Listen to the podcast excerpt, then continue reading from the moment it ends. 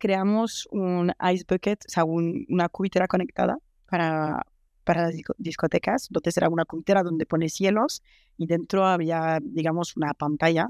Y tú con esta pantalla podías hacer de todo. O sea, podías pedir tus copas, podías mandar una copa a la chica o al chico que te gustaba en la mesa del lado, podías pedir una canción al DJ y todo se monetizaba. Entonces, claro, a medida que las horas pasaban y a medida que tú querías ligar con el chico o la chica de al lado o que la canción del DJ, pues la gente lo que descubrimos es que estaba dispuesta a gastarse una pasta enorme. O sea, lo testeamos en varias discotecas de Madrid y de repente había gente que ponía 300 euros para pedir una canción al DJ, por ejemplo.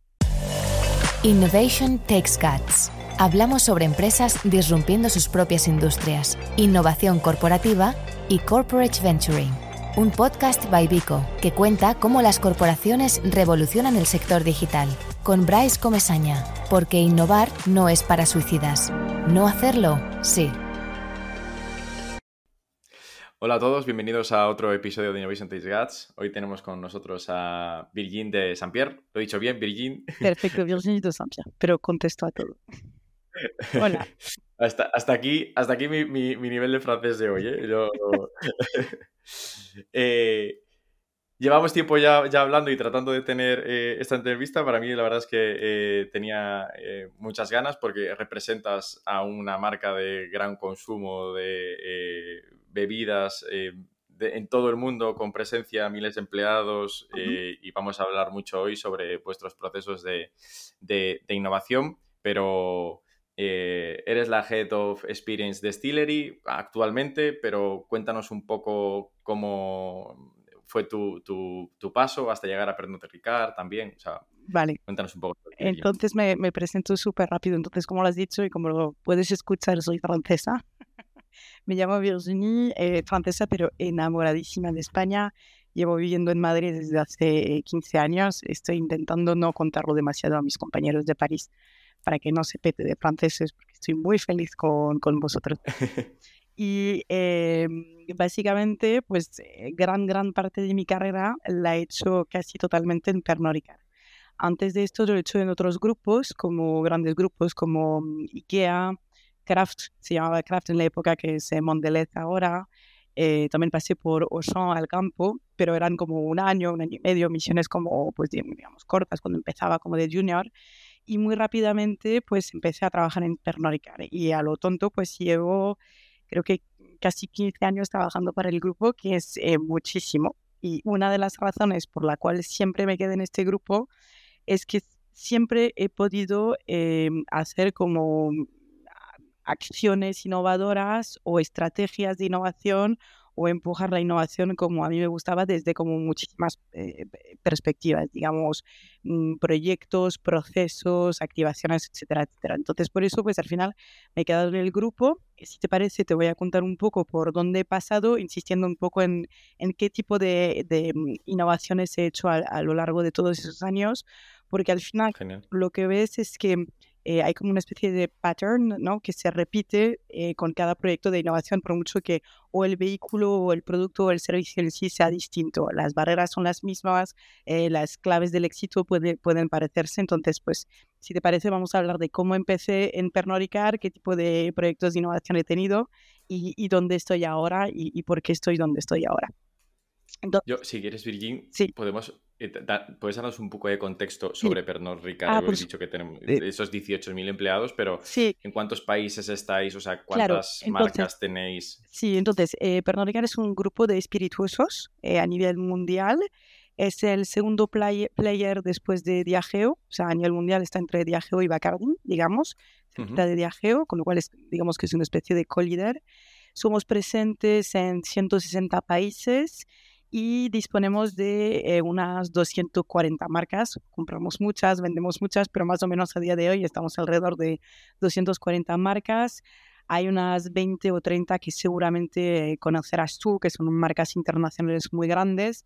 Eh, no te voy a, no te voy a hacer un test ahora, te lo voy a decir cuáles son, pero tienes Absolute, Beefeater, Glenlivet, Jameson, eh, Ricard, Chivas, Valentine's, Seagrams, Martel, Moom, todas esas son las... Alguna me quiere sonar, no sé muy bien de qué, pero alguna me quiere sonar. Seguramente alguna te ha acompañado en un momento agradable de tu vida. Efectivamente. Efectivamente. Entonces, pues tenemos como todas esas marcas de, de alcohol.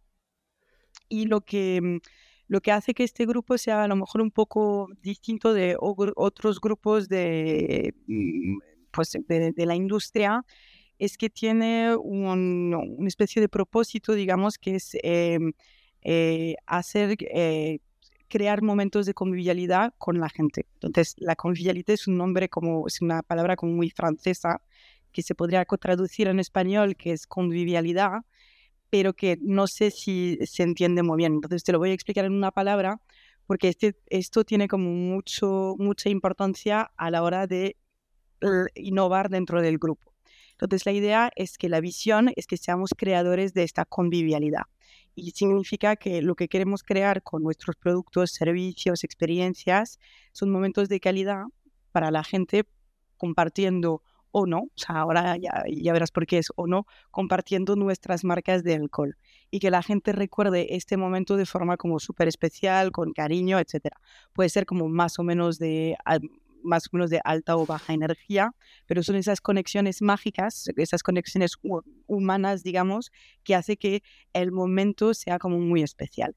Y todo lo que hacemos eh, en Pernod Ricard, pues tiene que tener como este propósito de marca, ¿vale? Ser creador de convivialidad y hacer que todo sea en un ambiente convivial. Obviamente hay algo que es súper importante para nosotros, es la responsabilidad y la sostenibilidad, porque al final vendemos alcohol y lo tenemos que hacer con muchísima eh, responsabilidad y toda nuestra estrategia de innovación está basada en el hecho de que tenemos que ser consumer centric. Entonces, hace unos años atrás, a lo mejor éramos como más prompt centric y desarrollabas una marca, unas extensiones de gama, unos eventos y tal en función de lo que quería decir la marca y ahora estamos casi al 100% solo preocupándonos por qué es lo que quiere el consumidor, qué es, qué, qué es lo que quiere el, el cliente y cómo nuestras marcas pueden provocar un cambio o aportar algo real. Y a la vez, entonces esto es una primera parte de la estrategia de decir, ok, queremos ser consumer centric y la otra es basarnos cada vez más en, pues, en la data y en la inteligencia artificial, con lo cual es la segunda pata de la, de la estrategia para poder llegar a esos momentos, digamos, de, para crear esos momentos de convivialidad o recrearlos. Entonces, no sé, no sé si quieres como más detalles sobre qué es Pernod Ricard o si te sirve.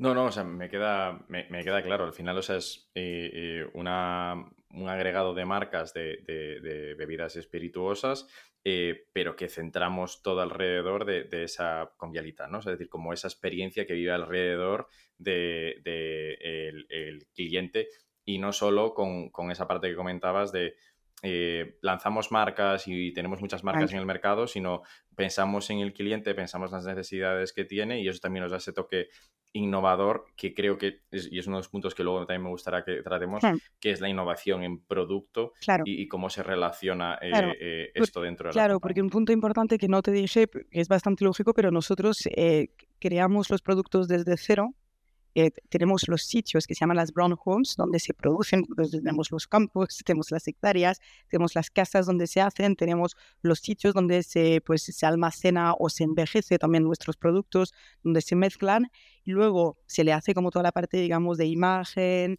eh, marketing, etcétera, y luego tenemos toda la parte de distribución. Entonces es una gran, digamos que es una cadena como bastante grande. Y cada vez más, además, no solo queremos crear el producto que acompañe los momentos de convivialidad, sino que queremos recrear esos momentos de convivialidad al completo. Entonces ves como el grupo está como digamos evolucionando a algo más holístico hacia una experiencia de social, digamos. Y, y el producto para esto encaja perfectamente, ¿no? Porque, o sea, quiero decir, o sea, que el producto siempre se, o sea, vuestro producto siempre se consume en experiencias, no es como una camiseta. Puede ser como un vestido de boda, ¿no? O de novia. Esto sí que se consume con una experiencia alrededor o una bebida, etcétera. No, es un commodity, ¿no? O sea, siempre va a pasar algo alrededor. En general, nuestros productos se consumen siempre en un entorno, digamos, social, eh, con gente, mm. en un momento de calidad, etcétera y es verdad que, pero ya lo tocaremos si te parece con la innovación de producto, hay una vertical que estamos desarrollando mucho que es el no low, entonces no alcohol o low alcohol, para los momentos o de menos, eh, o sea, o de baja energía, digamos, o también eh, simplemente para gente que no querrá beber, porque es muy válido también, pero no es porque no querrás beber que no querrás pues que te pongan una copa bien, aunque no tenga alcohol, que no tengas, que no querrás un ritual, que no quieras una cierta imagen, etcétera, etcétera. Entonces es, es interesante. Entonces, ¿cómo fue un poco tu, tu avance dentro de estos 15 años de, Pernod Ricard? Yo entré, pues hace mucho tiempo, entré hace mucho tiempo en el, trabajando para el mercado español. Entonces, eh, Pernod Ricard funciona así, tiene, sea, vamos a hacer como otro, otro énfasis sobre Pernod Ricard, ¿no? Pero Pernod Ricard produce sus marcas, pues por ejemplo los whiskies, pues hay unos whiskies que se hacen en Escocia, otros que se hacen en Irlanda, el ron se hace en La Habana, en Cuba, pues, bueno, tal. Entonces, se crean ahí y al lado de donde se crean en general tienen como el brand company. Y el brand company es el que Em, hace a nivel mundial las guidelines de una marca para que el absolute que te tomes en Madrid sea exactamente el mismo que te tomes en Sao Paulo y que la imagen de marca sea exactamente la misma. Entonces, el brand company y el brand home, el brand home te da el líquido, el brand company te dice, vale, absolute es esto y se tiene que mezclar así y nosotros conllevamos valores de este tipo y ayudamos a la gente a que no sé, no sé cuánto, y luego esos productos llegan al mercado. Y lo que tienen que hacer el mercado, o sea, en todos los mercados, que ya te dije que estamos en 160 mercados, tienen que implementar, digamos, esas marcas a los consumidores, a, los bares, bares, restaurantes, eh, supermercados, etcétera, pero también a, a, los consumidores, ¿vale? Entonces, yo empecé para el mercado. Entonces, yo empecé como brand manager, como clásico, entonces tenía que desarrollar unas marcas para el mercado español. En la época empecé con marcas que eran muy grandes en la época, que era Valentine's, o entonces en los años pues, dos, entre el 2007 y el 2009. Y em, entonces en la época pues se hacía como muchísimas eh, fiestas, era como todo muy divertido. Y yo ya empecé a ver, porque como teníamos medios, em, y empezaba en la época también toda la, toda la, era digital. O sea, obviamente Internet existía desde hace 10 años, pero todo lo que era plataforma tecnológica se empezaban a desarrollar y tal. Y con Valentine's y con mi agencia digital de la época, que se llamaba WYSIWYG. si hay unos compañeros que lo escuchan, pues un saludo a ellos. Eh, era la agencia digital del momento. Eh, desarrollamos, y es increíble, pero lo, podéis buscar todavía e, en internet, desarrollamos con Valentine's un Spotify antes de que pues, Spotify existiese. Entonces, lo que habíamos visto es que la gente que tomaba Valentine's era gente apasionada por la música, ya empezaba el tema de festivales, gente como loca de conciertos y tal y cual, y dijimos, joder, ¿por qué Valentine's no trae a los consumidores una plataforma donde la gente pueda intercambiar eh, música? Y es lo que hicimos. Entonces construimos la plataforma tecnológica. Lo hicimos en verano, en un mes y medio teníamos un millón de followers. Hoy en día no es nada, pero en la época era como enorme, ¿no? y tuvimos este proyecto durante unos seis meses. Y ahora con un poco de perspectiva dices, esto lo que hemos hecho ha sido la bomba. O sea, era como un proyecto realmente innovador, bastante lejos de nuestro core business, sobre todo en la época, contestando una necesidad de los consumidores. Los consumidores respondían, era como conectado, digamos, a los valores de Valentine's, pero este proyecto se paró. E, y se paró porque eh, en su momento, internamente, primero, era como una iniciativa, digamos, local, solo para el mercado español, y es súper difícil, o sea, para que un proyecto viva dentro de un grupo corporate. Una de las dificultades es que lo consigamos escalar, entonces no lo, no lo conseguimos escalar porque a lo mejor internamente no teníamos los buenos contactos, etcétera, etcétera. Y dos, no conseguimos hacer ver todos los beneficios que algo que es un poco beyond the core, que no solo es vender una botella en una fiesta, vender copas a consumidores, puede aportar como beneficio a una marca. Entonces, esto es uno de los primeros aprendizajes diciendo, tenemos algo en oro entre las manos que funciona súper bien, pero no lo conseguimos hacer crecer dentro del grupo. Entonces, funcionó muy bien el tiempo que funcionó, pero se trató como una iniciativa entre varias, cuando realmente era una idea como bastante brillante lo que no fue brillante es que no, lo supimos hacer vivir más allá. Entonces, Pero el, viéndolo con perspectiva, el impacto que hubiese tenido esto dentro de Pernod Ricard hoy, o sea, me, lo imagino como si Pernod Ricard fuese el dueño de Spotify, todos los canales de publicidad que podrías tener para tus diferentes audiencias, esas experiencias segmentadas en función de el tipo de música que escuches y tal, sería seguramente un, ahorro muy grande dentro del, del, budget de marketing que tenéis. No, eh, por supuesto. Entonces, obviamente dices, y sí, y sí, pero aquí, aquí claro, el claro. para mí fue, claro, tú tienes que respetar mucho los timings de la compañía y entender dónde está la compañía y realmente pelearte para que se entiendan los beneficios. Porque si tú eres, tú puedes tener gente innovadora, super breakthrough, súper inteligente y tal, pero te tienes que asegurar que hay un puente con el core business, porque si no, nunca te va a funcionar. Y esto me ha pasado a lo largo de toda mi carrera. Entonces, por eso te estoy poniendo como muchos ejemplos, no de fracasos, porque en sí el proyecto fue súper bien, le fue súper bien a la marca, pero hubiera podido haber sido como mucho más. Lo que yo no supe hacer en este momento es, es escalarlo, por ejemplo. Esto fue uno de los ejemplos. Luego pasé a brand manager de Malibu. en la época, en el 2000, 2010, 2011, todavía Malibu era grande en España, no sé si te acuerdas, era, era después de los anuncios de Radio Malibu Boom en la tele y tal. Y, mm, y lo que hicimos ahí fue también bastante innovador, eh, por ser una marca de alcohol que normalmente pues en la época vendíamos copas a consumidores. Montamos una estación de radio en Loca FM entonces, en los estudios de lo que FM teníamos como nuestra, mm, nuestra propia radio que se llamaba Radio Malibum Boom. Y ahí teníamos como pues eh, distintos eh, locutores con programas y tal. Y lo mismo, tuvimos como mogollón de, mogollón de, de listeners al mes. Había como una fanbase de toda esta gente.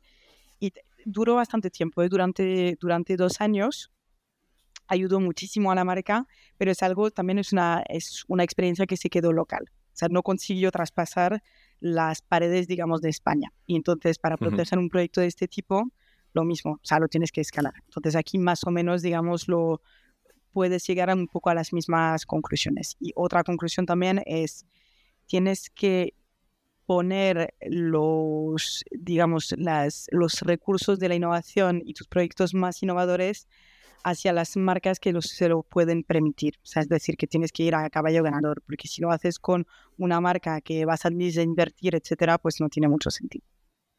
Esto también puede ser un poco por la, eh, la, pelea que puede tener la marca, ¿no? O sea, ellos van a tener menos presupuesto para hacer estas cosas, ya puedes tener mucha incertidumbre con un proyecto de innovación y que vaya a fracasar si además se lo estás cargando a alguien que no tiene un budget o lo que sea, a no ser que pueda, eh, que... sea un, más arriesgado o lo que sea, pero si no, eh, eh, tiene mucho sentido lo que dices, ¿no? De llevártelo a, los productos eh, del Pareto, los, los, que, los que te dan la pasta de verdad, ¿no? En un grupo grande tienes que ir donde hay recursos, porque ya es suficientemente difícil innovar y ahora te estoy hablando solo de, de activaciones, pero vamos a pasar, si te parece, también al producto.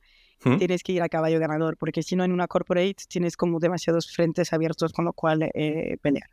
Entonces, después de mi época de brand management, que he tenido como varias marcas, me pasé a Rones, lanzamos productos y tal, me quedé en el mercado español eh, para estar como marketing manager, que es como jefa de grupo, digamos, y ahí llevaba como muchísimas cosas. Entonces llevaba el PR, los eventos, todo el content studio, los influencers, eh, una parte de media y llevaba también eh, con mi jefe de la época, me dio como una carta blanca, que esto fue maravilloso y me dijo, Vir, te voy a pedir que innoves, pero no hacia producto. Te voy a pedir que innoves hacia servicio, experiencias y que creas eh, New Business Model de momento para España y para que investigues y averigües. Yo no, hay cosa que más me puede gustar en la vida porque es como, venga.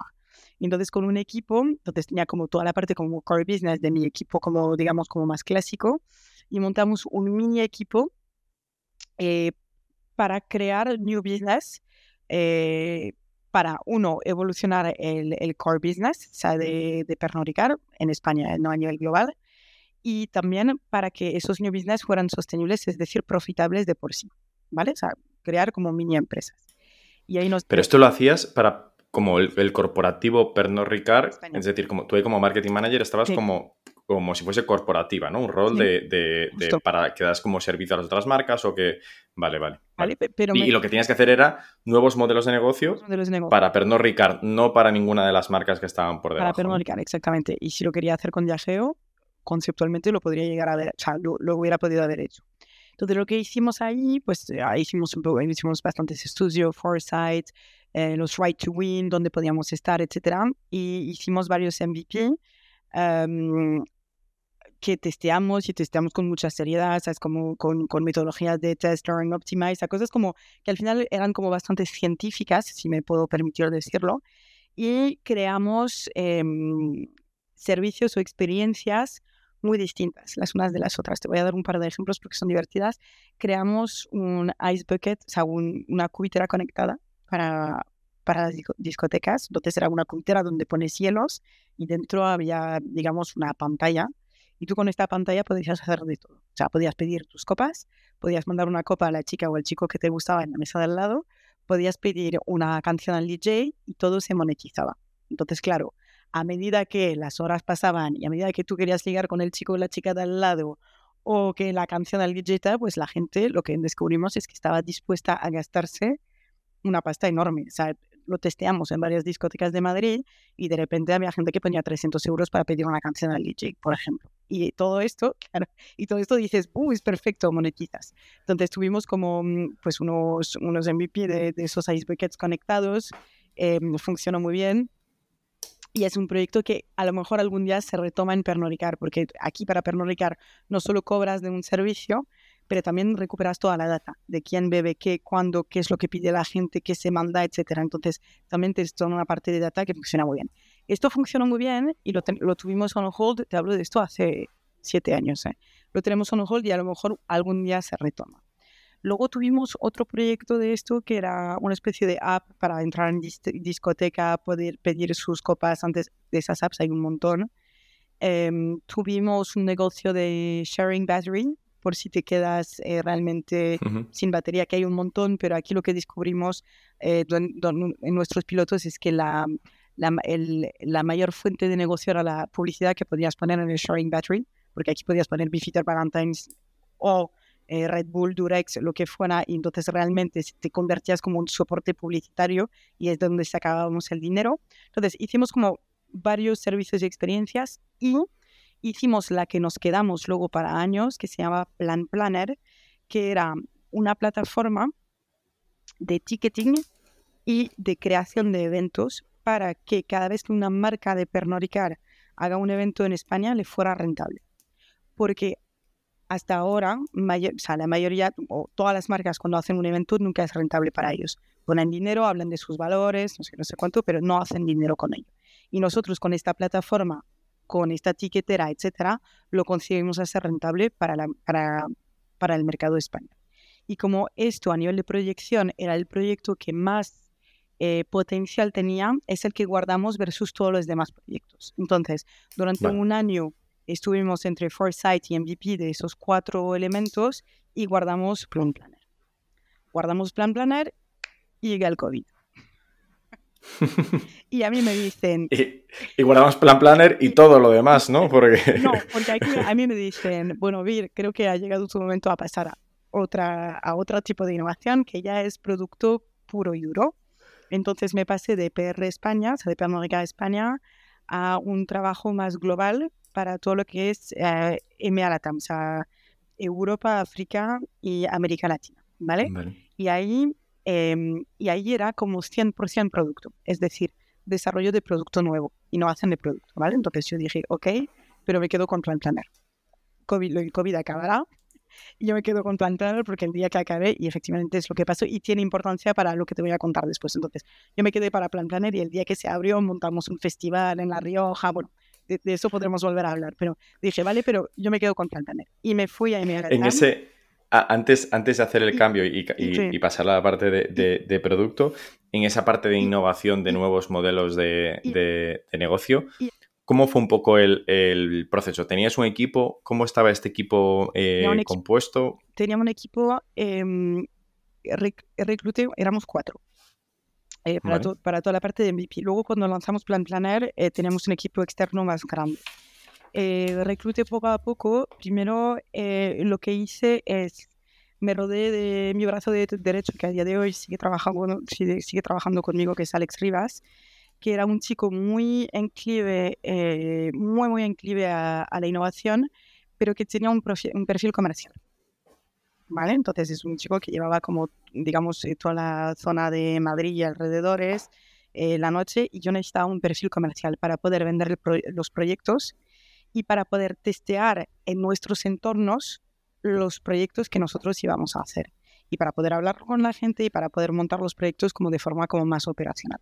Entonces yo me rodeé de una persona extremadamente comercial, o sea, con un perfil comercial.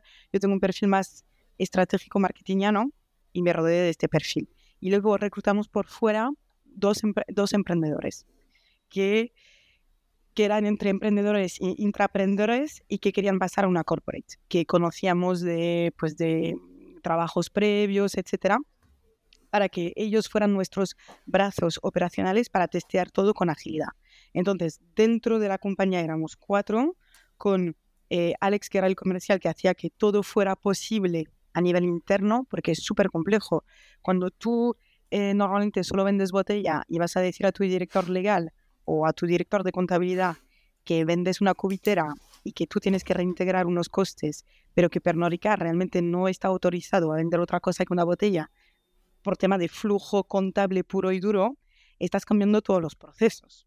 Entonces, todo esto ha hecho evolucionar con muchísimo la compañía en su momento, pero toma tiempo porque uno pides a la gente cosas que son imposibles, que no están en su scope, que no entienden necesariamente. Entonces, por eso tenía este perfil comercial que me ayudaba a hacer que, a una especie de bisagra que todo funcionara y luego tenía a mis dos emprendedores que, que, que, hacían los tests in situ, que iban, que, que, implementaban todo, que cogían todos los insights, etcétera, etcétera, con métodos de emprendimiento y de innovación puro y duro.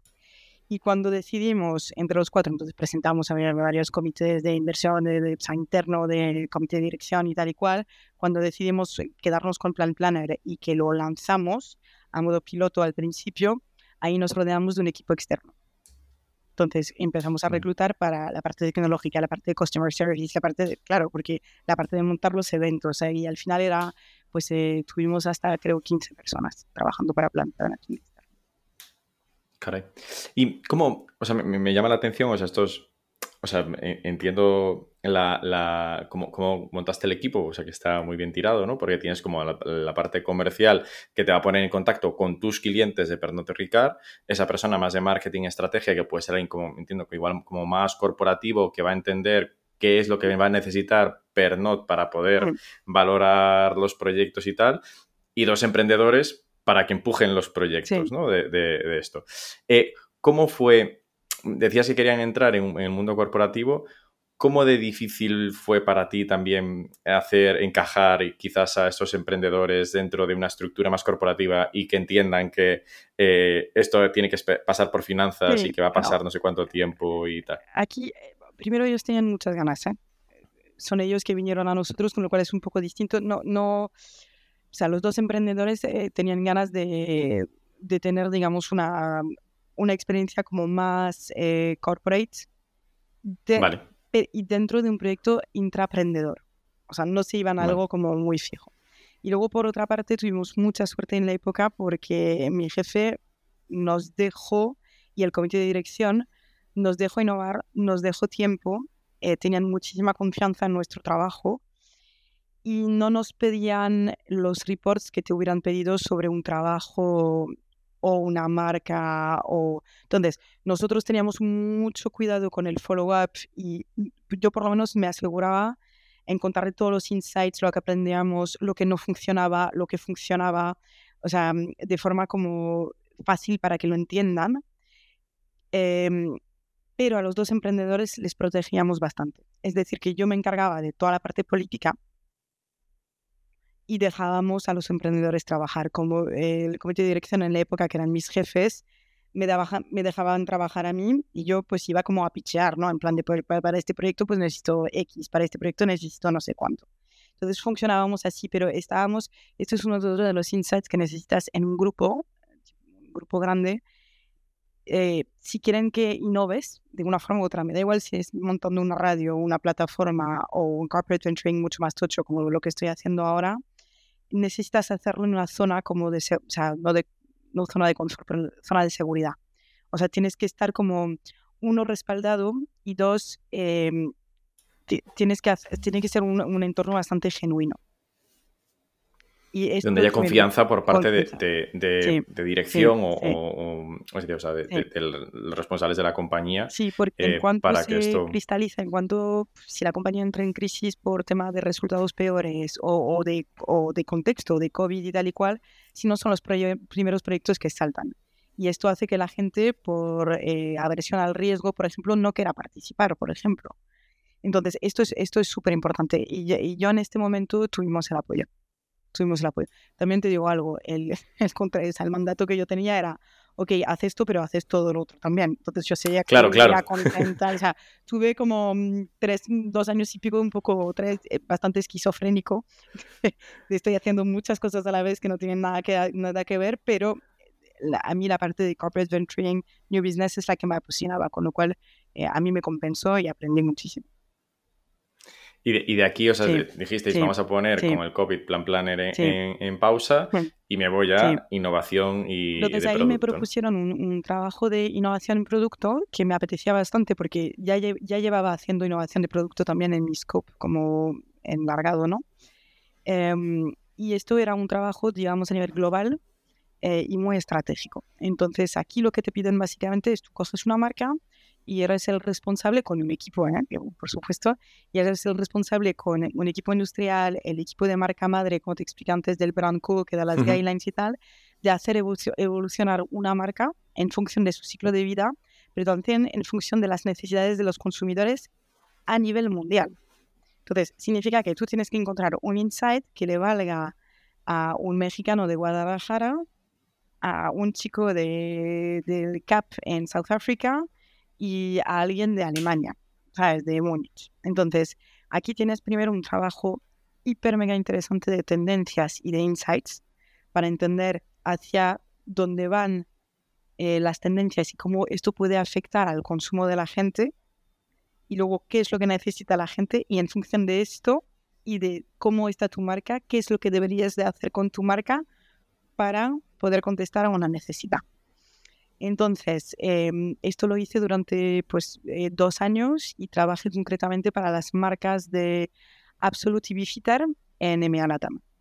Y una de las innovaciones, y luego más para Valentine's y tal, pero una de las innovaciones que has podido ver, por ejemplo, y, lo podremos hablar en las verticales de innovación del grupo en si te interesa, eh, son los Bifitar Lights, eh, Valentine's Lights, eh, Sigram Zero, yo he sido responsable de, de todo este movimiento eh, hacia un no-low, o sea, consumo más bajo de alcohol o directamente de cero alcohol. para darte un ejemplo. ¿Y cómo, o sea, en esta parte de esas tendencias, o sea, cómo, también cómo trabajabas eh, con los equipos, incluso tenéis unas guidelines de, grupo de, oye, vamos a apostar porque esto parece una macro tendencia que tengamos o vosotros o, cada, o cada marca puede tirar por donde quiera. Primero tienes guidelines, tienes eh, siempre alrededor de la convivialidad, como hemos dicho lo primero, o sea, no, no vas a hacer algo para gente depresiva, o sea, lo, extremo mucho, pero siempre es como con un ámbito de, y tú puedes estar en un ámbito de convivialidad y beber tú solo, pero siempre es un ámbito de convivialidad, siempre es con sostenibilidad y responsabilidad, con lo cual eh, la responsabilidad es súper importante y la sostenibilidad es una de las verticales como cada vez más eh, importante también. De hecho, todos nuestros procesos, en todas nuestras fábricas, vamos hacia modelos como más y más eh, sostenibles, con lo cual estas son cosas que tienes que tomar en cuenta, porque puedes decir, oye, voy a hacer cápsulas eh, de, me da igual, de ginebra individual, si no es sostenible, si no, si no protege el entorno, por ejemplo, tú no lo puedes hacer. Entonces, estos son elementos que todos los que crean dentro de Pernod eh, em, productos lo tienen como súper en mente. Y luego tienes como verticales de innovaciones eh, grandes, ¿vale? Entonces tienes una parte de no low alcohol, ¿vale? Todo lo que es cero alcohol o baja graduación. Tienes, em, tienes como verticales grandes. Luego tienes una parte de RTD, que es Ready to Drink, ready to drink, ready to serve, ready to pour.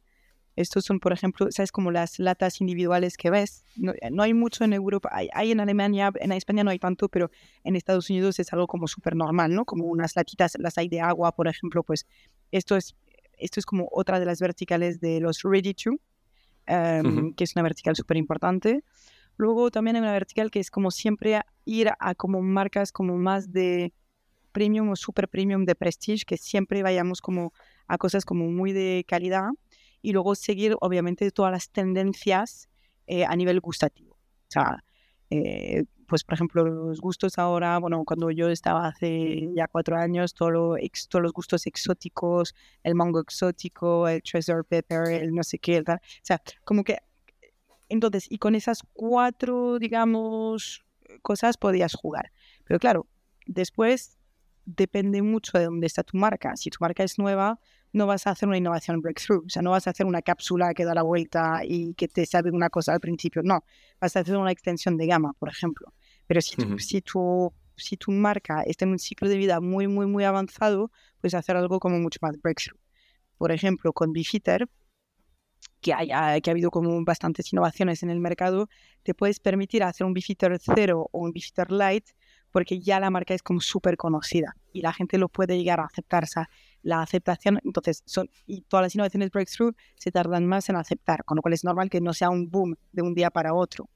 Pero entonces tienes que jugar con, con todos esos elementos y es, y es, es muy interesante. Y los plazos aquí entiendo que son enormes, ¿no? Desde que, desde que identificas esa tendencia, no sé si nos lo puedes decir, pero desde el momento en el que identificasteis, oye, la tendencia eh, bajo alcohol o sin alcohol en los productos está, está, está en aumento, vamos a lanzar eh, Light. Hmm. ¿Cuánto pasa desde que se ve eso hasta que de verdad se ve en distribución ya de forma masiva o el producto ya está en Antes uno de los problemas que teníamos en Pernod Ricard es que innovábamos muy lentos. Muy lentos era dos, tres años. Decíamos, uy, una oportunidad y el tiempo de desarrollar, el tiempo tal. Ahora se ha recortado muchísimo y podemos desarrollar productos en nueve meses.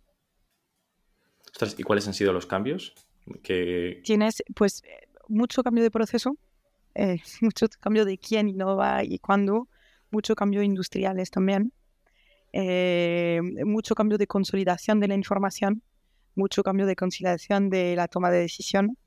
Eh, uno de los problemas que hay en innovación y innovación de productos es que todo el mundo puede opinar parece una tontería, pero es como, uy, no me gusta, ¿por qué? Uf, no me gusta. Entonces, em, eh, tienes que pasar también por eh, una especie de educación eh, de la gente que, que tiene que tomar decisiones. Em, y no, no necesariamente son los jefes, pero muchas veces cuando se innova tienes que pasar como por muchas etapas, ¿no? Y que em, tienes que eliminar al máximo posible la parte como cualitativa y, de, y apoyarte pues en siendo consumer centric, lo que diga un consumidor tendría que ir a misa, eh, business plan, proyecciones, o sea, realmente el trabajo de innovación de producto siempre, obviamente, la innovación tienes algo de guts, ¿no? Pero, pero lo tienes que justificar y hacer que la gente tome decisiones con criterios muy objetivos. Porque si te vas en criterios que son subjetivos, entonces no acabas nunca y te tienes que lanzar. Es decir, nunca vas a lanzar un producto perfecto, solo hay un 10% y 10% estoy siendo generosa y no hablo para Pernod Ricard, eh, hablo de productos que se quedan en el mercado, entonces lanza, o sea, más lanzarás, más tendrás como probabilidad de éxito. Pero si quieres refinar eh, la etiqueta perfecta, el sabor perfecto y tal, no te puedes enamorar demasiado de, tu proyecto o de tu producto porque no lo acabarás lanzando y la competencia lo va a acabar lanzando. Hmm. O sea, además de, enamorarte del proceso, ¿no? Y de eh, ir haciendo muchas cosas y probar, experimentar y hablar con el cliente y tener muchas cosas en el mercado. Eh, y entiendo que aquí dependéis mucho de, del canal de distribución al final, ¿no? Ya sea en, un bar, en un supermercado o en un restaurante. Sí, O sea, ¿cómo de fácil es trasladar estas innovaciones? a, ahí? totalmente em, conectado a tu plan eh, de difusión y distribución. Eh, una de las cosas es que es una anécdota, bueno, no es una anécdota, es una realidad. Si tu equipo comercial no ve el producto, no lo va a empujar a clientes. Si tu equipo, si tu equipo comercial no, tiene no, no está en sus objetivos, no va a empujar, o sea, va a preferir empujar otras cosas que, que le rente más. Entonces hay toda una serie de mini cosas que parecen detalles, pero que no lo son, eh, para asegurarte de que por lo menos al máximo, el lanzamiento fuera un éxito. Luego hay toda una parte educacional. O sea, en cuanto más breakthrough tu proyecto, más educación tienes que hacer, pero tienes que empezar internamente. Tú no puedes dar a comerciales un producto que no sepan de dónde viene, qué se hace, cómo se mezcla, el por qué y tal cual, porque ellos no lo van a poder decir a los clientes, no les van a convencer y el cliente no te lo va a vender al consumidor. Entonces hay toda una parte como educacional que es muy importante, se toma muchísimo tiempo y luego hay toda una parte de estrategia y marketing de asegurarte de que lo que vendes, la gente entiende lo que vendas. Entonces, esto es la propia creación de la value proposition del producto y luego en sus campañas. Es decir, eh, si, yo vendo un producto que es cero alcohol, una ginebra o un whisky, pero, pero el mensaje no es bueno o, que la gente no lo entienda, la gente no me lo va a consumir. Mm. Entonces, es, es, como toda una serie de cosas, pero la primera etapa y el primer red flag que puedes llegar a tener es si tu propio equipo comercial y el, el chico que se va a encargar de coger la botella y venderlo al supermercado de turno, lo tiene que ver. O sea, y, y entonces por eso muchas veces ahora basado en insight de consumidores de necesito una, un líquido que me haga tal o un tal, en los propios grupos de co-creación ponemos a gente del trade y de comercial. Para que ya estén también involucrados en ese proceso y también tengan ese ownership de, oye, yo he participado en esto. Y de cierto modo también vas un, un, embajador que luego también lo puede ir, es, llevando aguas abajo. Efectivamente. Y, y, esto es un red flag. Si hay uno, tienes que apartar luego porque luego hay muchas opiniones y tal. O sea, tienes que saber un poco de, definir qué es y qué no es, pero sí, sí. Y, es, y luego es un trabajo como altamente industrial, em, o sea, es un trabajo muy completo que tiene mucho impacto porque si no funciona te puede afectar a un equity de una marca. Es, eh, pierdes mucho dinero cuando no te funciona y se, pues, se suele perder mucho dinero en innovación, pero puedes ganar muchísimo dinero también. Y lo que te quería decir también es que la innovación, esto yo te hablo de innovación cuando innovamos nosotros, también una forma de innovar un portfolio que es comprando, básicamente. O sea, claro. no para de comprar marcas. Ha, comprado un vino maravilloso, eh, rosado, que es eh, Saint Marguerite. Eh, ha comprado todo el portfolio de Sovereigns, que son como todas las marcas de Estados Unidos de sparkling, sparkling wine, etcétera, tal. Compran muchísimos whiskies para Estados Unidos. Entonces, tus marcas también no pueden innovar en cualquier cosa. Entonces, si tú ves que tienes un gap en tu portfolio, una, una forma de innovar, de completar tu portfolio es comprando, porque tenemos esta posibilidad. Tenemos departamentos de... Pero aquí también cuando compras... De venturing. Eh, entiendo cuando compras, compras el, el, activo de la otra, de la otra marca. Y lo integras en tu portfolio. O sea, puedes ir a vender Valentine's y llevar un agua con gas. No, o sea, no sería esta, ¿no? Pero, o sea, un, un whisky sin alcohol. que no sea tuyo, que no sea de tu marca, por ejemplo. esto es una casuística que se hace en algunos países, pero no es el modelo. No, no. Tú dices, si solo tengo whiskies escoceses y necesito un irlandés, que no es nuestro caso, eso es un ejemplo, vas a comprar un whisky irlandés, porque no puedes crear un, ¿sabes? Es más, esto es completar tu portfolio. Entonces, la estrategia de innovación realmente es para o sea, el objetivo es que tú siempre contestes a tu, o sea, que siempre tus marcas estén como updated y tengas el portfolio como más amplio posible. O sea, contestar a todas las necesidades. Si tus marcas no pueden innovar para, para completar gaps, pues puedes comprar. Vale. ¿Vale? Y, desde esta parte de, desarrollo de, producto, no te olvidabas de Plan Planner, ¿no? Seguías ahí todavía. No me olvidaba de Plan Planner porque en el fondo es lo que más me divertía, es donde el corporate venturing es lo que más me ha divertido siempre. Em, y entonces, a los dos años de, de este trabajo, eh, decidieron hacer un proyecto de corporate venturing eh, que era una asociación, que es lo que, que, es lo que me dedico, ahora desde hace dos años, que era asociarse con una startup, que te puedo decir cómo se llama, se llama Fear, la startup española que conocerás, o sea, startup grande, o sea, no, es una startup pequeña, para que desde Pernod Ricard creamos nuestras nuestros propios eventos y experiencias y que fuera profitable para la compañía.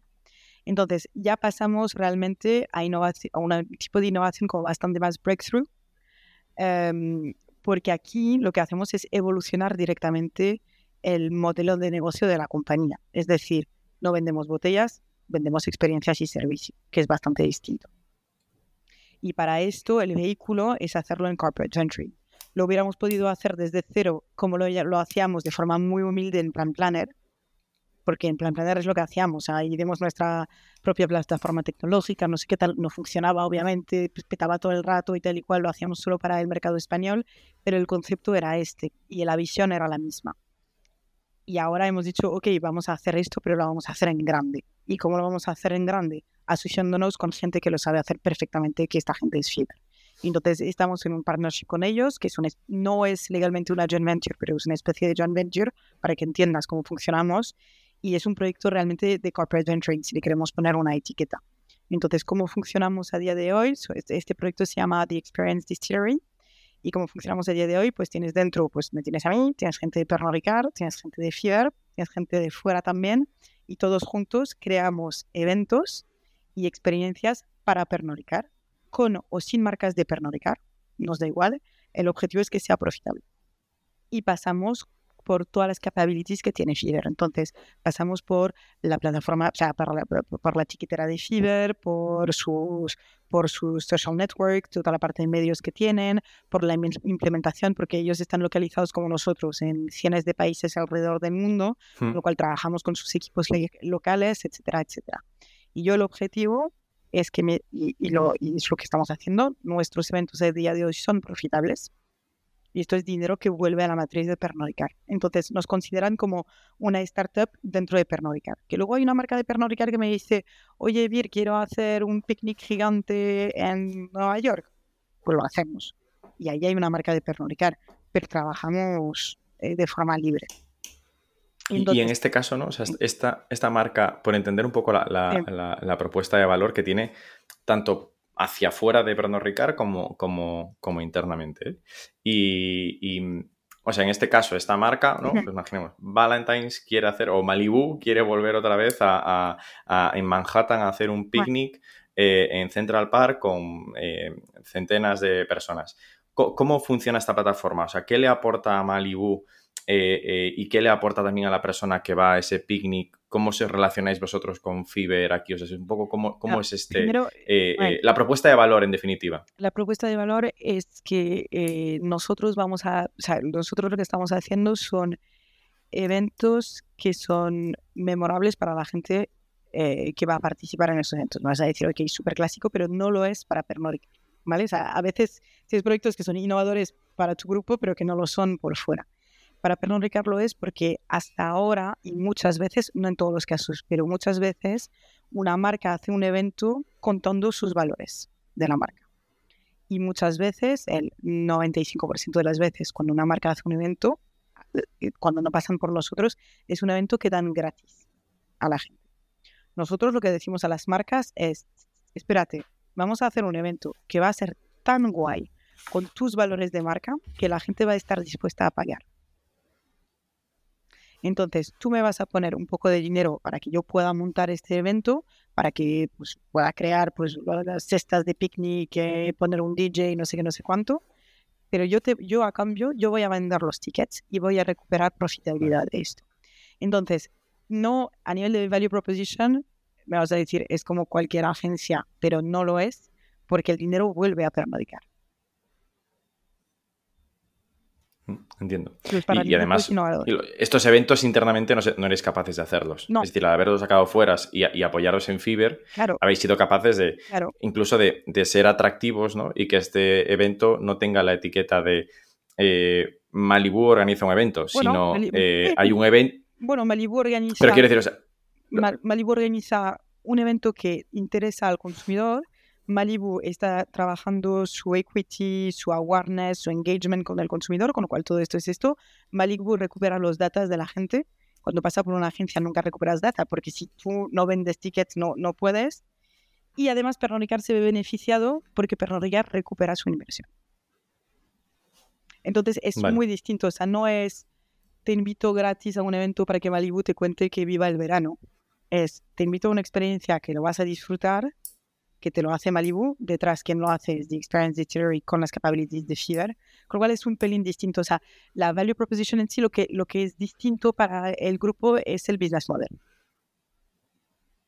Y si hubiese alguien organizando eh, este picnic, ¿no? Y estuviese buscando un patrocinador, podría ir a Malibu y decirle, o sea, olvidándome de, vuestro modelo, ¿eh? tradicionalmente iría a Malibu y le diría, oye, tengo este evento que está asociado con tu marca, o sea, que puedes asociar con tu marca porque está asociado con tu equity de market, eh, sponsor, sponsorízamelo, ¿no? Y perdería igualmente el control sobre el evento de lo que puede pasar, los datos de los clientes, etc. No, tiene los insights, no tiene los datos, eh, no está en zone, eh, está sponsorizando algo que es fijo, no hay co-creación.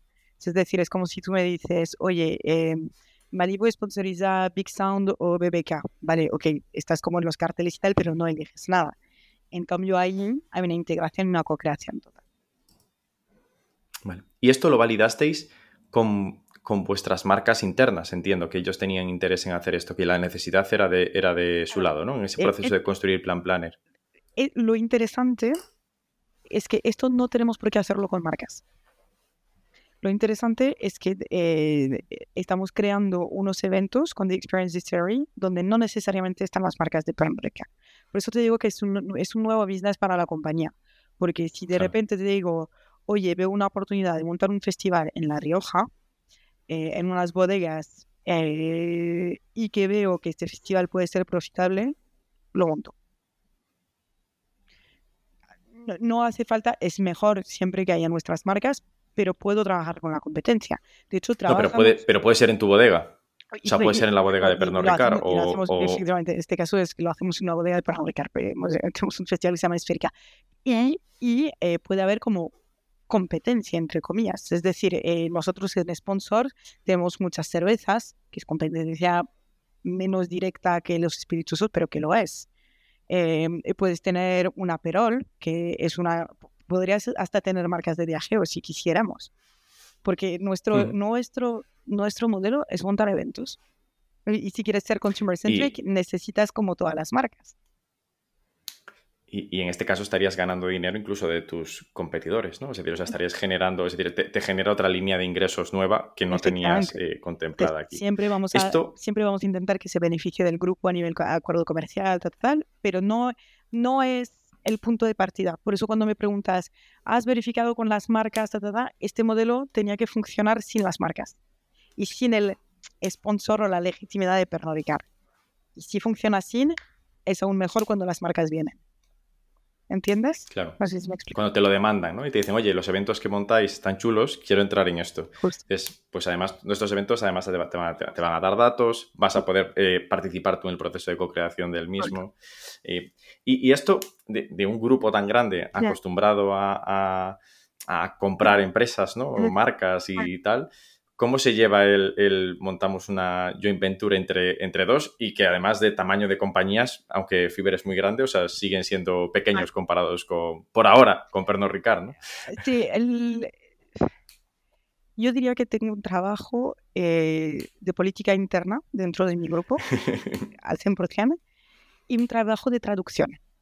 Em, a lo que me dedico al 100% es, a ver, si Pernod Ricard dice esto y Fiverr dice esto, en la cabeza de Fiverr está esto y en la cabeza de Pernod Ricard está esto.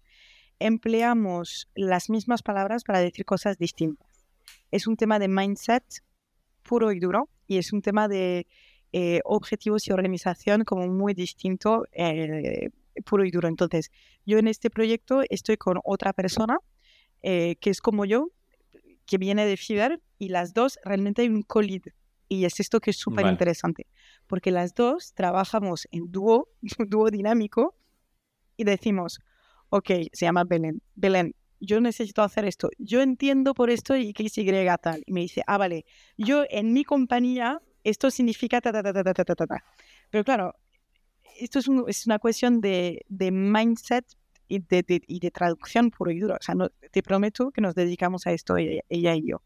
Y es eh, una, de, una de las razones por la cual funciona. Porque hay este entendimiento. O sea, haces esfuerzo por, por, traducir el mensaje eh, y tú tienes la voluntad de traducirlo, ¿no? Y, y ellos también de, de, de, traducirlo y, interpretarlo. Es ultra necesario. Y ellos son extremadamente ágiles porque son una startup en cosas. Nosotros, eh, y nosotros tenemos a lo mejor procesos como más preparados o más tal. Entonces, es a, nivel eh, intelectual diría, es, es muy interesante. Es muy, muy interesante. Y, y, ves cómo la gente reacciona y tal. Y luego, una vez que tú en tu equipo de las 10 personas que somos con Belén, luego tienes que traducir otra vez del otro lado claro. a cada uno de los equipos. Y, porque al final lo que hacemos, o sea, no, salvamos vidas, ¿eh? no, somos, no, no, es extremadamente, no, no quito dificultad, pero quiero decir que montamos eventos, o sea, no es súper difícil. Pues lo puedes fallar fácilmente por un tema de no, Pero tienes muchos temas de, política, de intereses dentro de cada una, de cosas que se pueden ver afectadas eh, en relaciones de largo plazo. y luego yo, claro, yo tengo toda una parte política de dónde este proyecto de Corporate Venturing se sitúa en Pernod Ricard, qué significa para el cambio, es un cambio muy ligero comparado con los resultados de, mi compañía. No, o sea, no somos una gotita en el océano, pero a nivel conceptual es hacia donde Pernod Ricard quiere evolucionar su parte de Beyond the Core, su parte de experiencias y servicios. Hay como cada vez más eh, iniciativas, cosas que a lo mejor son más cercanos a su negocio, como eh, todas las plataformas de e-commerce, todas las plataformas de B2B que desarrollan, todas las plataformas de prestige y tal, pero esto está, mm, diríamos que esto es una innovación más adjacent a, su, a lo que hace, porque al final es, es la extensión, digamos, de sus servicios y de hacia dónde van sus productos. Lo que hago yo y este corporate venturing es bastante más breakthrough para la compañía, por mucho que la idea en sí no sea breakthrough, pero para la compañía lo es. Entonces yo a nivel político siempre tengo que recordar por qué hacemos esto, qué aprendemos con ello, eh, qué insight, qué es, qué es lo que beneficia a la compañía, eh, cómo a nivel de perfil hace evolucionar a la gente también, porque hay como muchísimo impacto y beneficio como subyacentes que, que no ves, más allá de que hacemos eventos profitables. Sí, o más allá de, la pía en el abajo, o sea, todos estos proyectos internamente generan eh, una serie de activos que, es, eh, que no son tan tangibles quizás, ¿no? Como, como, como la pía en él. Pero bueno, si tienes la pía en él, ya tienes algo positivo para, poder justificarlo. Eh, esto es, por eso yo, hay siempre dos filtros ¿no? que utilizamos para decir si vamos o no con un evento. Te hablo de eventos muy grandes, te hablo de eventos de 30.000 personas en estadios. O sea, cuando hablo de eventos, claro, esto es lo que hacemos de Experience Theory. O sea, son cosas como muy tochas. Y eh, los criterios de selección es, uno, si es profitable o no. Y dos, si va a ser un momento de convivialidad que va a ser memorable para los 10 próximos años. O sea, si es un concierto como el de siempre, no me interesa. Si un concierto con mil músicos que tocan a la vez en un estadio y que tú nunca has visto esto en la, en la vida, digo sí, porque esto marca. Entonces, tengo esos dos criterios, digamos, de selección. Qué sencillo. muy, interesante. muy interesante. O sea, y, y, al final tú también te has ido pivotando, ¿no? Desde ese rol de innovación a, liderar un poco este, este proyecto, ¿no? en, tu, en tu carrera y tal. Ya, ya, me, ya, me, dedico solo al Carpet Venturing y, y, a este proyecto en concreto. Y por ir terminando. Viene, que viene mucho dado también de lo que había hecho con toda esta pata de los MVP, de la innovación más breakthrough en España, de que nos hayamos quedado con Plan Planner hasta ahora porque todo lo que aprendimos sobre cómo cambiar los procesos, cómo abordar a la gente, cómo explicar las cosas, estamos pitchando internamente más que externamente. Porque si no, los blockers son dentro. Entonces, eh, todo esto lo, lo, estuve aprendiendo y yo creo que estaba lista cuando me propusieron este puesto. Si hubiera sido más largo, yo creo. No, y, todas esas experiencias al final acaban haciendo que, tengas como ese eh, conocimiento. ¿Cuáles dirías que son, por, ir terminando, los aprendizajes clave que te llevas de estos años, desde esa posición más de, innovación de la parte de los MVPs hasta ahora eh, eh, con The Experience Distillery? Entonces, para mí es no te enamores de tu proyecto nunca, nunca, porque no vas a escuchar, vas a cerrar los ojos y los oídos a a insights buenos que te den, pero sí enamórate de tu visión. Eh, eh, cuando, cuando decidimos cerrar Plan Planner, pero luego había The Experience Theory detrás, era como, no me puedo enamorar de Plan Planner, por mucho que lo haya construido yo desde cero con mi equipo y tal y cual, pero la visión está, con lo cual significa que de forma intuitiva y más estratégica tenía sentido. Y entonces, eh, y creo que es algo para cualquier tipo de, proyecto. No, no, no, te, quedes con, con tu proyecto, tu, sí, tu, tu, parcela, eso sí, quédate con tu visión y haz, y haz que todo, eh, todo vaya en el sentido de la visión, o sea, porque es mucho más constructivo.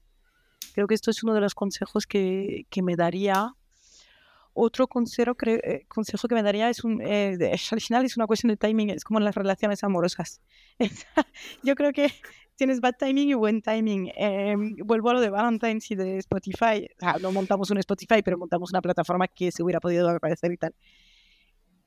No era el buen timing para la compañía, no lo, no lo supimos explicar, eh, no, no sé, el timing es súper importante.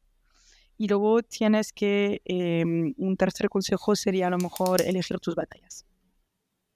No puedes llegar con todo todo el rato. Eh, elige a lo mejor algo que sea como un poco menos fancy, edgy, pero vas a disfrutar igual del proceso. Elige algo que esté preparado para innovar, en un entorno preparado para innovar, con gente que sabes que te, va, que te van a apoyar, con perfiles adecuados em, y todo llegará creo. Me, quedo con la de, el, o sea, de las tres, la, de defiende tu visión, o sea, me, me, me gusta mucho porque eh, eh, una de las, de las cosas habituales que suele pasar en innovación corporativa es el, esto no lo hemos creado nosotros, ¿no? O sea, o esto, eh, rechazar la idea o rechazar la propuesta porque no es algo que haya salido internamente. Entonces, aquí estás defendiendo esto, ¿no? Es decir, o sea, es la visión. Somos customer centric, estamos viendo cuáles son los problemas del cliente, qué es lo que queremos resolver, cómo lo queremos resolver y centrémonos en esa, en esa parte, ¿no? Como, como lo armemos, ¿no? ya escogeremos qué batallas queremos pelear y cuáles no. y, Exacto, pero si mañana me dicen, oye, The Experience Theory eh, pues, está muy bien, pero me lo invento, tienes que añadir un nuevo partner o tienes que tal. Mientras para mí la visión sigue siendo la misma hacia eh, pues un Beyond the Core, hacer evolucionar el Beyond the Core con eh, nuevo negocio, una nueva línea de negocio, que es, que es, lo que me apasiona y que creo que donde la, es, es, lo que va la, hacia dónde va la industria, ¿eh? no no, no soy yo que lo digo, pero los grupos se van a, se van a diversificar hacia como más cosas. Eh, no me podré enamorar de lo que estoy haciendo ahora, sino tendré que construir sobre ello. Y, tendré que seguir esta visión.